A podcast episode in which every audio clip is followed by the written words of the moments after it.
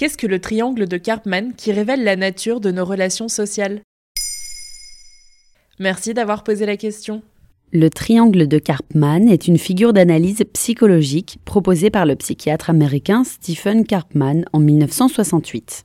Il décrit les rôles que nous pouvons prendre dans des relations sociales déséquilibrées, des relations qui nous conduisent à prendre un rôle parmi les trois du triangle de Karpman. Et quels sont les rôles?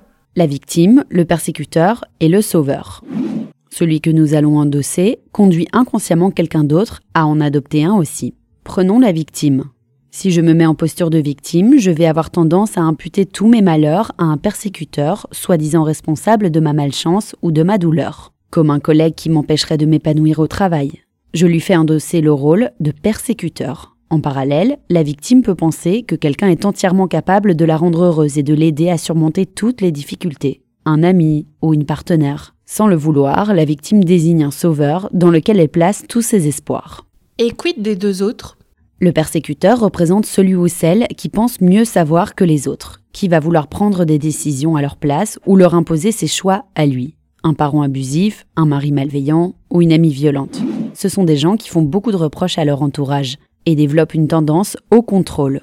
Selon le site de coaching Action, on retrouve dans cette catégorie des adultes dont l'enfance a été marquée par la frustration. Toujours selon Action, le sauveur, lui, s'occupe à outrance de son entourage.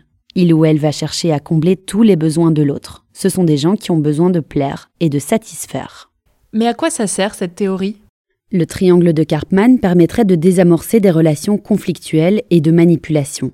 Mais il faut comprendre que nous endossons aussi ces rôles parce que nous en tirons des bénéfices secondaires, des avantages cachés. Le sauveur sera peut-être fatigué de s'occuper de quelqu'un qui se victimise, mais au fond, il y trouve son compte. Cela nourrit son ego, ou alors cela lui permet de s'occuper de l'autre pour ne pas avoir à régler ses problèmes à lui. La victime, elle, peut trouver un bénéfice secondaire aussi. Remettre la faute sur l'autre permet de se déresponsabiliser. Et d'ailleurs, selon Karpman, le persécuteur n'est pas toujours une personne. Il peut aussi s'agir d'une maladie ou d'une addiction qui devient la source de tous les maux. Et comment sortir de ce triangle infernal? D'abord, prendre conscience du rôle que l'on adopte et de ce qu'on en tire. Pour le persécuteur, il s'agira par exemple d'apprendre à accepter l'autre tel qu'il est, en s'acceptant d'abord soi, malgré les frustrations. La victime, elle, aura tout intérêt à comprendre pourquoi elle laisse quelqu'un ou quelque chose décider à sa place. Quant au sauveur, il peut se demander ce qui l'amène à donner autant.